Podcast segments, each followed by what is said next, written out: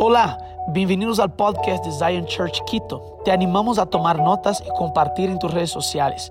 Lo que Dios te habla puede ser de bendición para alguien más.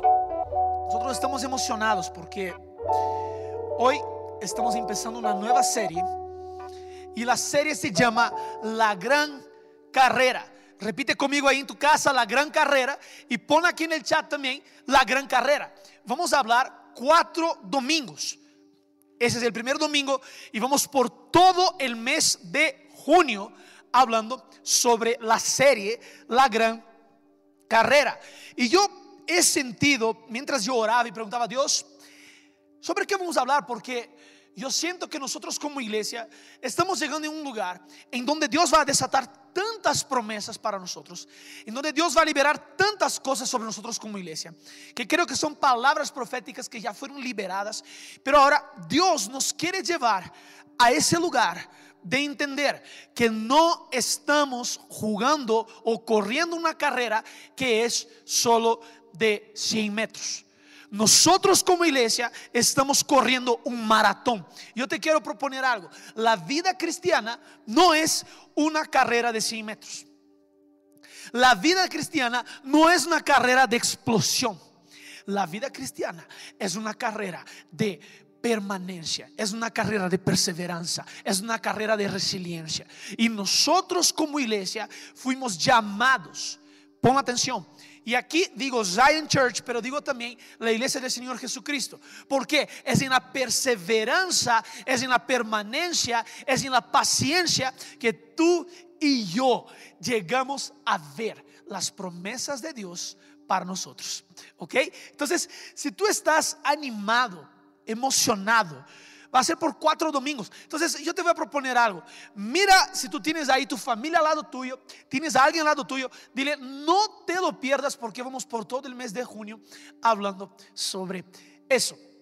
Abre ahí tu Biblia conmigo en Hebreos capítulo 12 versículo 1. Yo te voy a proponer algo. Si tú no estás anotando, anota. Porque yo sé que algo Dios va a hacer con nosotros como iglesia. Hay algo que Dios está liberando sobre nosotros en esta serie. ¿Ok? Hebreos capítulo 12, versículo 1. Dice lo siguiente. Por tanto, nosotros también, teniendo en derredor nuestro tan grande nube de testigos, despojémonos de todo peso y del pecado que nos asedia y corramos con paciencia la carrera que tenemos por delante. Puestos los ojos en Jesús, el autor y consumador de la fe, el cual por el gozo puesto delante de él sufrió la cruz, menospreciando el oprobio y se sentó a la diestra del trono de Dios. Yo aquí eh, quiero que entiendas algo. La mención de Hebreos de la carrera que está propuesta, de correr la carrera, no es la primera mención en la Biblia. Tenemos algunas otras menciones de que la vida cristiana es un, un, camino, es esa carrera que debemos correr. Pablo también menciona en Primera de Corintios que los que corren en el estadio corren por una corona corruptible. Él está diciendo de los juegos que sucedían en esa época. Pero él dice, nosotros corremos también nuestra carrera, pero la corremos de forma para alcanzar una corona incorruptible. Mira, yo quiero proponerte algo. Nosotros no estamos eh, eh, aquí en este mundo o viviendo esta vida por nada nosotros tenemos una carrera. Nosotros como hijos de Dios fuimos llamados a vivir esta vida.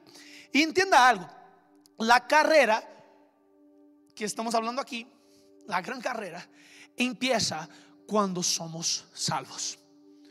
Cuando recibimos la salvación, la carrera empieza. Entienda algo, la salvación no es el punto de llegada. La salvación es el punto inicial. A partir del momento que tú entregas tu vida al Señor Jesús, tú estás signing up, te estás inscribiendo para una carrera. ¿Tiene sentido lo que digo? Entonces, tú y yo estamos en una carrera, pero la carrera comienza con la salvación.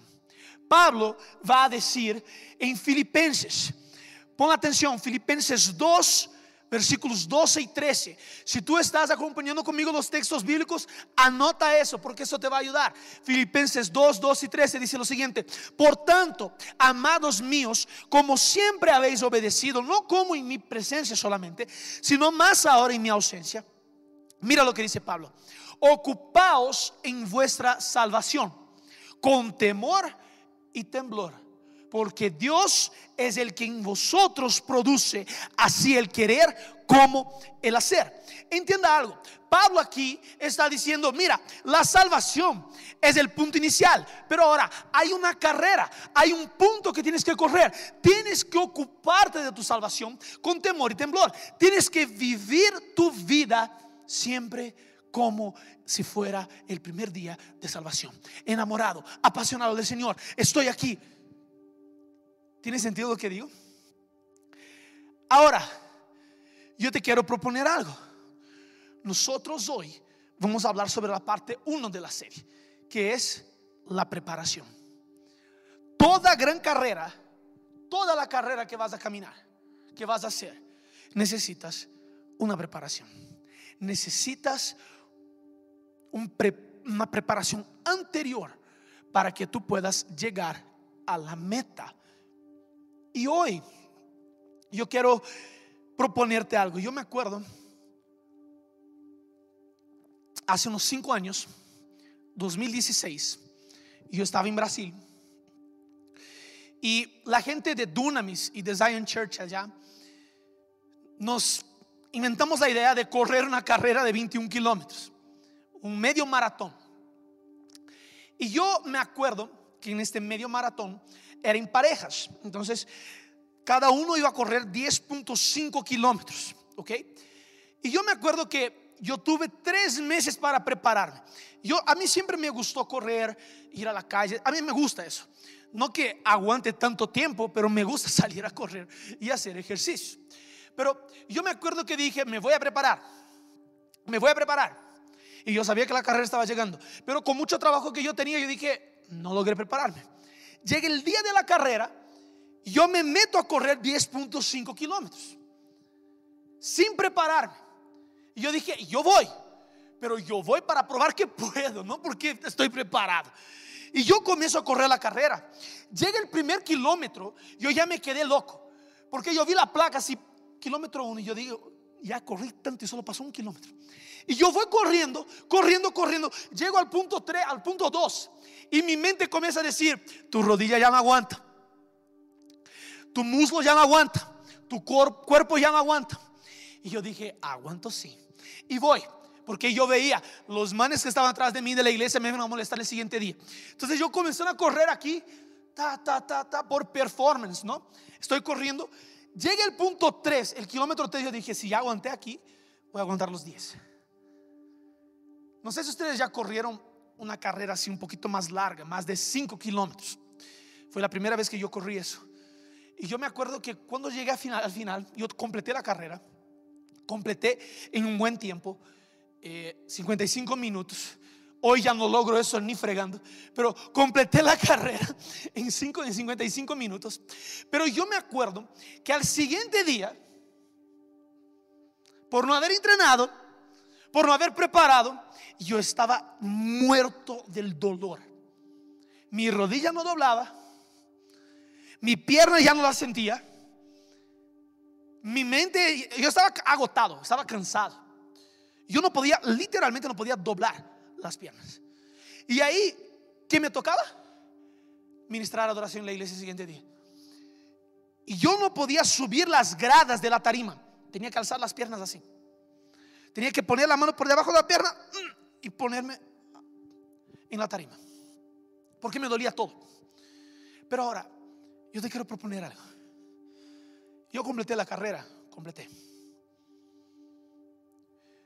Yo corrí la carrera, cumplí con mi palabra, sí. Pero ahora, yo podría haber evitado el dolor solo por el hecho de estar preparado. Y eso aquí yo quiero comparar a nuestra vida cristiana. Yo no estoy diciendo que tú no vas a pasar por tribulación, no estoy diciendo que vas a pasar por condiciones diferentes, pero ahora, la cosa que es, si tú te preparas, tú estás diciendo intencionalmente que cualquier cosa que pase aquí es una influencia externa y no fue culpa tuya. Porque yo podría estar preparado para este maratón, para esta carrera de 10 kilómetros. Pero lo que sucede es, cuando yo estoy preparado, puede llover, puede que me resbale, puede que pase algo, pero ahora mi parte yo hice. Y voy a completar la carrera de una forma mucho mejor.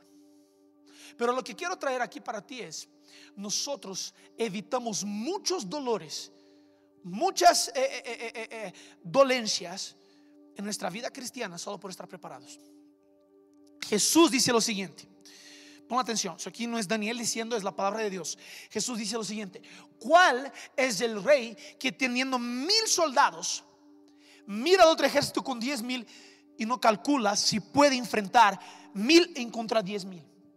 Te quiero proponer algo, la vida con Cristo hay un riesgo y nosotros tenemos que calcular este riesgo tú y yo ya entramos en la vida con Cristo. Y lo que sucede en esa vida con Cristo es que tú y yo ahora estamos entendiendo, hay una cruz que yo tengo que cargar.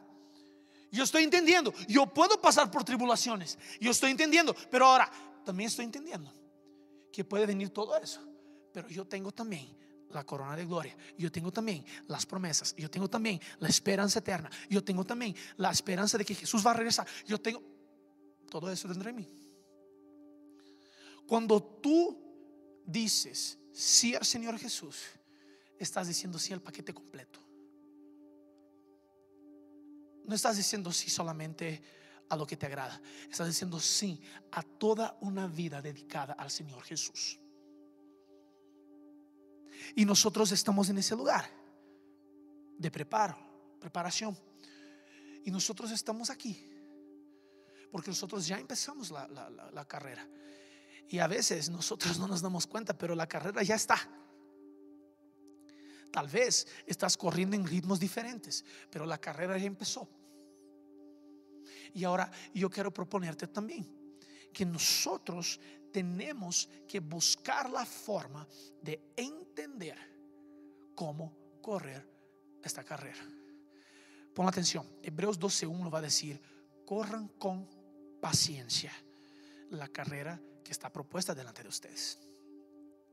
Esta palabra paciencia significa una paciencia perseverante, una paciencia resiliente, una paciencia permanente, una paciencia que no se mueve por las circunstancias, una paciencia que no se mueve por lo que sucede alrededor mío.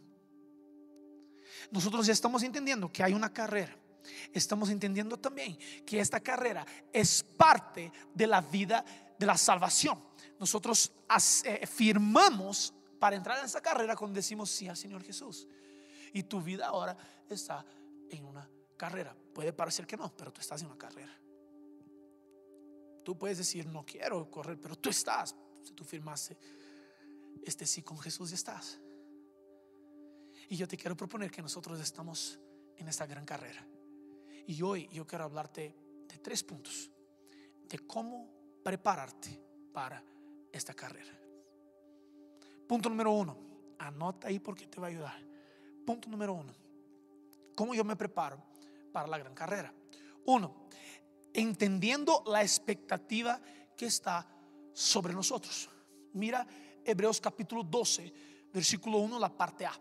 Dice, por tanto, nosotros también, teniendo en derredor nuestro tan grande nube de testigos. Hebreos 12 está insertado en un contexto que en el capítulo anterior, Hebreos capítulo 11, Pablo está hablando de los héroes de la fe. Él está hablando lo siguiente, Abraham, Moisés, tal persona, tal persona. Y él va diciendo un montón de personas. Y él dice, estos mantuvieron su fe. Estos aquí, esa aquí es la galería de, los héroes de la fe. ¿ok? Es tipo el Marvel de la Biblia, es eso. Si ves aquí, es Hebreos capítulo 11. Las personas que perseveraron, que fueron hasta el final. Ahora, Pablo va a decir lo siguiente, aquí yo creo, perdón, Pablo va a decir, ¿por qué digo Pablo? Porque yo creo que Hebreos fue escrito por Pablo. Es un estilo. Hay gente que dice que fue por Pedro, por Pablo. Yo prefiero creer que fue por Pablo, pero prefiero más aún entender que fue inspiración del Espíritu Santo porque es verdad. Ahora, el autor de Hebreos va a decir lo siguiente. Ustedes ahora, viendo esta gran nube de testigos que está atrás de ustedes, corran hacia adelante. Corran la carrera que está propuesta delante de ustedes con paciencia. Y aquí lo que quiero proponer para ustedes es que hay una expectativa de las generaciones anteriores sobre nosotros. Si tú ves un hijo de un jugador de fútbol, un hijo de un doctor, un hijo de un pastor, hay muchas expectativas sobre este hijo. Un, hijo de un rey, ¿verdad? Hay muchas expectativas de que este ahí va a seguir los pasos del Padre. Y la expectativa está desde su Padre, la expectativa está de todos alrededor. Pero ahora, te quiero proponer algo. Por más que haya una expectativa, esa es una expectativa humana. Pero si yo te propongo que no solo hay la nube de testigos que tiene una expectativa, pero hay la expectativa de Dios también sobre nosotros. Déjame proponer algo aquí antes de entrar a esa parte de la expectativa de Dios. No sé si ustedes ya vieron esta carrera de 4 por 100, que es cuatro corredores que corren pasando una posta al siguiente. Yo entiendo que la vida cristiana es eso. Y cada generación corre y transfiere la posta para la siguiente generación. Ahora, hay una expectativa en la persona que está corriendo y dando su mejor, hay la expectativa en esa persona de que la persona siguiente que va a recibir la, posta, la posta va a correr tan rápido o más rápido cuanto esa persona. ¿Verdad? Nosotros cuando estamos haciendo cualquier cosa en equipo, tú tienes una expectativa de que la persona va a hacer tan bien cuanto tú o mejor que tú. ¿Qué pasa si nosotros, si tú eres la persona o si alguien mejor te falla en la tarea que debería hacer. te enojas. La cosa aquí es la siguiente. Las generaciones pasadas hicieron algo. Las generaciones pasadas entregaron algo, sembraron algo, avanzaron en el reino de Dios. Y aquí la pregunta es, ¿qué estamos haciendo nosotros con la posta que está en nuestra mano? ¿Qué estamos haciendo tú y yo con la posta que las personas de las generaciones pasadas, la nube de testigos, nos entregó? Nos fue entregada. Y aquí estoy diciendo, hay una expectativa de la nube de testigos, de personas que sembraron antes de nosotros. Ahora, aquí es en donde entra nuestra mente inmediatista, que yo pienso en el día de mañana. Pero si yo te quiero, yo quiero proponerte que tú no estás construyendo para mañana. Tú estás construyendo para décadas. Todo lo que estás haciendo y todo lo que nosotros estamos haciendo como iglesia no es para el día de mañana. Estamos casi cuatro años como iglesia ayunando, sembrando en el Espíritu, orando, intercediendo. No es para hoy, no es para mañana, es para de aquí a 5, 10, 15, 20 años. Nuestra mentalidad no puede ser el día de mañana. Nuestra mentalidad es generacional. Nuestra mentalidad es más adelante. Entonces, para que eso suceda, yo tengo que entender que hay una expectativa sobre mí para que yo pueda esparcir y expandir el reino de Dios de una forma saludable. Para que yo pueda más adelante ser parte de la nube de testigos para entregar esa posta a la generación que viene. ¿Tiene sentido lo que voy diciendo? Entonces, entienda eso. Aquí hay una expectativa de las generaciones pasadas, eso es bíblico. Dos, hay una expectativa de Dios. Te quiero proponer algo. Dios no te creó para que vivas acomodado. Dios te creó con un propósito. Dios te formó con un propósito. Y es este propósito que hizo con que el Señor dijera, yo quiero restaurar la relación de la humanidad conmigo. Jesús va a la tierra. Esta es la visión de Dios. Cuando Dios te ve, Él no te ve a ti, Él ve a Jesús. Él ve, hay algo ahí adentro que yo formé. Tú fuiste formado por Dios. Entonces cuando Dios dice, va Jesús, ve a la tierra, es lo siguiente. Entienda, Dios está diciendo, yo quiero rescatar todo el propósito en tu vida que fue perdido en el Edén. Y ahí es en cuando entramos en parcería con Dios, en cooperación con Dios. Pero también hay una otra expectativa. Mira Romanos capítulo 8, versículo 19. Dice así, porque el anhelo ardiente de la creación es el aguardar la manifestación de los hijos de Dios. La creación tiene una expectativa. Para que los hijos de Dios se levanten. Para las personas que recibieron a Jesús. Y aquí te quiero proponer algo. Hijo de Dios es quien recibió a Jesús como su Señor. Todos tienen el potencial de ser hijos de Dios. Pero ahora, ser hijo de Dios tiene que ver con recibir al Señor Jesús como tu Señor. Reconocer tu pecado, arrepentirte. Y de ahí comienza la gran carrera. Pero aquí la cuestión que estoy diciendo es, hay una expectativa general en la tierra, en la creación, de que tú y yo, como iglesia, nos levantemos. Y Zion Church, yo estoy diciendo, es tiempo de que nosotros nos levantemos. Es tiempo de que tú y yo nos levantemos.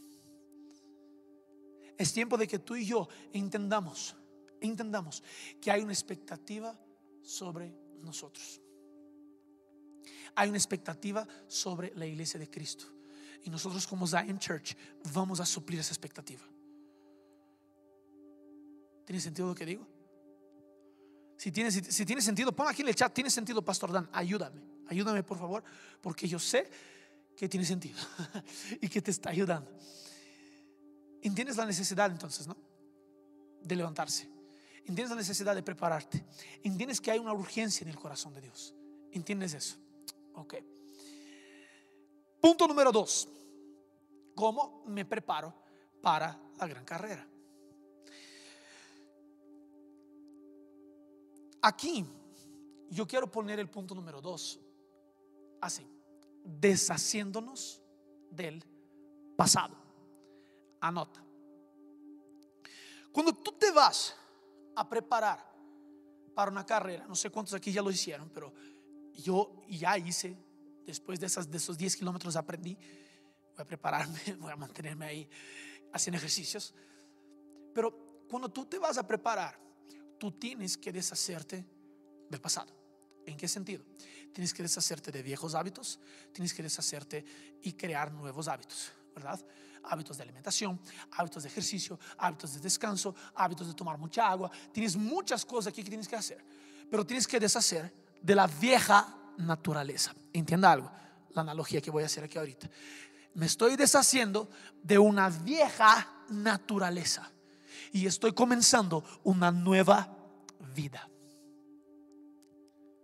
Entienda, aquí Hebreos capítulo 12, versículo 1, parte B dice, despojémonos de todo peso y del pecado que nos asedia. Entienda, aquí es cuando el pecado tenía dominio sobre nosotros antes de estar en Cristo. Pero te quiero proponer, te tengo una buena nueva, el pecado ya no te domina. Aquí en Cristo tú vas aprendiendo cómo es ser como Cristo y ahora tú ya no tienes disculpa o excusa para pecar, porque ahora el pecado es una intencionalidad. Así como como cuando te estás preparando para una carrera y no puedes comer un chocolate, tú vas porque te da gana, pum, coge, es así, es el pecado. No estoy diciendo que comer pecado es comer chocolate es pecado, pero es básicamente ese ejemplo. Es una intencionalidad tuya. Ahora, yo te quiero proponer algo. El exceso de pasado en tu vida es lo que te impide de avanzar para lo que Dios tiene para ti. El exceso de que tú te recuerdes del pecado, tú recuerdes que eras antes. Déjame decirte algo, lo que eras antes es testimonio. Es solo testimonio de la gracia de Dios en tu vida. Pero ahora, antes antes Tú tenías una vieja naturaleza. Ahora estás en la nueva naturaleza en Cristo Jesús. Tenemos que entender eso.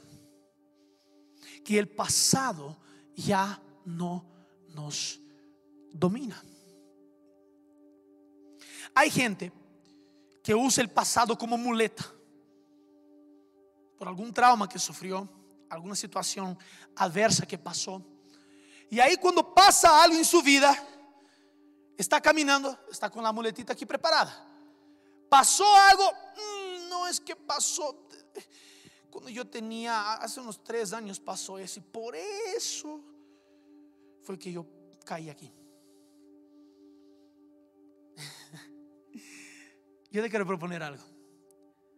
Nosotros fuimos llamados a olvidar intencionalmente de las cosas del pasado.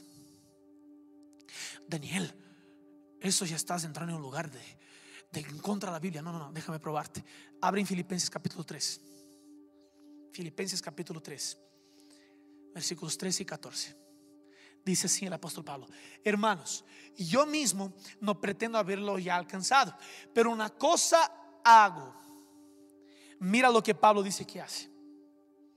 Hace, olvidando ciertamente lo que queda atrás y extendiéndome a lo que está delante de mí, prosigo a la meta, al premio del supremo llamamiento de Dios en Cristo Jesús. Entienda algo. Pablo aquí está diciendo lo siguiente. Yo hago una decisión. Yo tomo una decisión de olvidarme intencionalmente de lo que pasó. ¿Para qué? Para que pueda avanzar. Si tú no tomas una decisión de olvidar, ahora, la palabra de Dios también trae otra cosa. Trae así, yo quiero traer la memoria lo que me trae esperanza. Entonces aquí hay un conflicto. ¿Cuál es el conflicto? Olvidar del pasado es la tensión. Yo olvido del pasado porque el pasado ya no me condena, el pasado ya no tiene poder sobre mí, el pecado ya no tiene poder sobre mí, pero ahora yo también traigo las cosas del pasado que me traen esperanza. ¿Qué es lo que te trae esperanza? El testimonio de lo que Jesús hizo contigo que va a ser otra y otra y otra y otra vez. Es eso. Y yo, yo aquí no estoy quitando la parte de nuestro corazón, de sentir, de que duela. No estoy diciendo eso. Pero ahora llega una parte que nosotros estamos tan acostumbrados a remoler las cosas del pasado que ya vuelve algo crónico. Que tú vas pensando, pensando y alimenta, alimenta, alimenta y nunca avanzas. Así funciona. Mira lo que dice Efesios capítulo 4, versículos 17 al 24. Perdón, voy a leer solo el versículo 22. Dice así, en cuanto a la pasada manera de vivir, eso aquí es Pablo hablando con los efesios, en cuanto a la pasada manera de vivir, despojaos del viejo hombre que está viciado conforme a los deseos engañosos. Mira el versículo 23. Y renovaos en el espíritu de vuestra mente y vestíos del nuevo hombre creado según Dios en la justicia y santidad de la verdad. Pablo está diciendo, olvida de este man. Olvida esta vieja naturaleza, porque Dios tiene una nueva naturaleza para ti. Dios ahora tiene un nuevo hombre. Aquí cuando digo hombre, yo estoy hablando del hombre interior, que es como la Biblia trata nuestro espíritu, para que podamos ser renovados.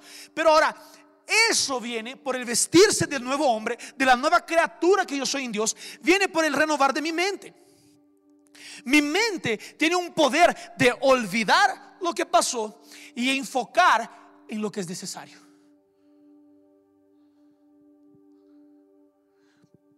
No sé de, ustedes, pero yo, yo he lidiado con eso, ¿no?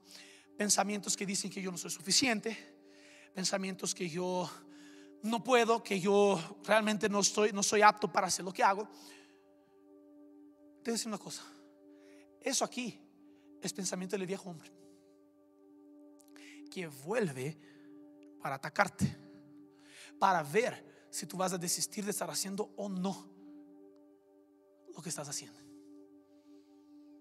No soy solo yo, Creo que aquí bastante gente pasa por eso, de tener pensamientos de que no, no, no, no soy suficiente, no soy tan bueno como tal persona, no soy así. Te voy a decir una cosa, eso son flechas que el enemigo lanza para poder paralizarte. El exceso de pasado es lo que te paraliza. Cuando tú acumulas mucho de tu pasado, ay, pero no sucedió la otra vez, ¿por qué voy a intentar? ¿Por qué voy a hacer eso? Somos así. Es el ser humano.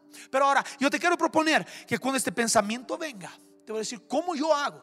Yo intencionalmente rechazo ese pensamiento. Yo digo, no, yo fui llamado para vivir todo lo que Dios tiene para mí. No, Dios me capacitó, por eso puedo estar haciendo lo que estoy haciendo. No, yo no acepto ese pensamiento sobre mi vida. ¿Tiene sentido lo que voy diciendo? Aquí es cuando yo me deshago del pasado yo estoy eligiendo pensar como Dios piensa. Cuando yo me despojo de la, antigua manera de pensar, yo estoy pensando a la manera de Dios. Existe un poder en olvidarnos intencionalmente del pasado y no dejar con que esto interfiera en el día de hoy. Yo quiero hacer algo antes de seguir. Pon la mano sobre tu mente. Y yo quiero orar ahora, rechazando todo pensamiento que dice que tú no fuiste creado para hacer lo que estás haciendo. Porque el Señor Dios hoy va a renovar tu mentalidad. Señor Dios, yo rechazo ahora todas las flechas que el enemigo ha intentado lanzar en contra nuestra mente. Y yo oro para que entendamos que el pasado ya no tiene poder, que el pecado ya no nos domina. Nosotros ahora somos nueva criatura y elegimos pensar todo lo que está en tu mente en el nombre de Jesús. Wow, wow. Yo sé que el Señor Dios está haciendo algo ahí en tu vida, entonces pon aquí en el chat lo que Dios está haciendo. Ayúdame con eso, porque yo sé que Dios está rompiendo fortalezas en nuestra mente. Dios está rompiendo fortalezas en nuestra mente. Vamos para el punto 3. Entonces el punto 1 es, yo entiendo la expectativa que está sobre mí. Así me preparo. Hay una expectativa sobre mí. Y así yo me preparo. Dos, yo me deshago del pasado y comienzo a tener una nueva rutina. Comienzo a pensar de forma diferente. Comienzo a pensar como Jesús piensa. Y tres, Toda carrera tiene un objetivo. No existe preparación sin objetivo alguno. Tú siempre te pones un objetivo para prepararte, ¿verdad? Pero ahora, mira lo que dice Hebreos 12, 2a, la parte A del versículo. Dice, corramos la carrera y dice lo siguiente, puestos los ojos en Jesús Ustedes se acuerdan cuando Pedro fue llamado a bajar del, barco. Mientras Pedro tenía los ojos en Jesús, nada pasó con él. Fue solo Pedro quitar los ojos, mirar la tempestad, mirar al otro lado, comienza a hundir. Te quiero proponer que la carrera que estamos corriendo requiere de nosotros una preparación. Y esta preparación involucra saber a dónde estamos yendo. Entienda algo no sé si aquí hay ese dicho, pero en Brasil hay ese dicho, que es, para quien no sabe a dónde va, cualquier lugar está bueno. Para quien no sabe a dónde va, cualquier sirve. Yo te quiero proponer algo, nosotros no somos llevados a cualquier lugar. Como hijos de Dios, nosotros tenemos una meta, tenemos un objetivo. Nosotros fijamos nuestros ojos en el autor y consumador de nuestra fe y nos preparamos porque yo voy a correr y voy a correr hasta llegar allá, en Él, en mi Señor, en mi Jesús. Ahora, mira aquí, Filipenses 3, 13, 14. Nosotros acabamos de hablar de ese texto en el punto anterior. Dice lo siguiente, Filipenses 3, 13, 14. Hermanos, yo mismo no pretendo, aquí Pablo hablando, ¿no? Y hablamos de eso eh, haberlo alcanzado. Pero una cosa hago, olvidando ciertamente lo que queda atrás y extendiéndome a lo que está adelante. Prosigo a la meta, al premio del supremo llamamiento de Dios en Cristo Jesús. ¿Cuál es la meta? El premio del supremo llamamiento en Cristo Jesús. ¿Qué es eso? Aquí Pablo está hablando de su llamado. Él está hablando, yo tengo un llamado en Cristo. Por eso yo me olvido de las cosas que están atrás y yo me enfoco en Él. ¿Por qué? Porque yo voy a llegar, la meta es esa, es cumplir todo lo que Dios tiene para mí. Pero ahora, no es cumplir todo lo que Dios tiene para mí para que yo sea glorificado. Es cumplir todo lo que Dios tiene para mí para que Jesús sea levantado. Aquí es en donde entra una cosa. No es por performance, no es por otras personas, no es por vanagloria, es porque Jesús en ti es esperanza de gloria. Y Jesús en ti es lo que te hace correr esa carrera porque estás fijando los ojos en el autor y consumador de tu fe y ahora tú caminas en ese lugar, tú prosigues, tú no paras. ¿Por qué? Tú tienes el ojo fijo en Jesús. Y ahora tú sabes que tú tienes el premio del llamamiento en Cristo Jesús. Básicamente está diciendo Pablo, yo quiero vivir mi vida para ver todo lo que Dios tiene para realizar en mí y a través de mí. Te quiero proponer algo, como estamos comenzando esta serie. Esa vida, este llamamiento, va a requerir de nosotros algunas cosas. Una, entrega total.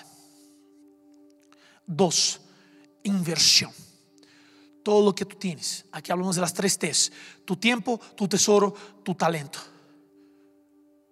Tu energía. Todo lo que tú tienes. Va a tocar invertir. Va a, tocar, a sacrificar algunas cosas. Y yo te quiero proponer, por más que a veces duele hacerlo, siempre hay una promesa, siempre hay una esperanza. Mientras tú te encargas de los negocios de Dios, Él se va a encargar de los tuyos. Pero ahora, la cosa es, yo hoy, nosotros hoy como iglesia, como Zion Church acá en Quito, estamos tomando una decisión de decir, Señor Jesús, yo voy a suplir la expectativa que está sobre nosotros como iglesia. Señor Jesús, nosotros no vamos a dejar que el pasado interfiera en lo que tú estás haciendo hoy. Y Señor Jesús, yo voy a mantener mis ojos fijos en ti. Porque queremos ver todo lo que tú tienes para nosotros. Esperamos que este mensaje haya impactado tu vida. Suscríbete porque subimos nuevas prédicas todas las semanas.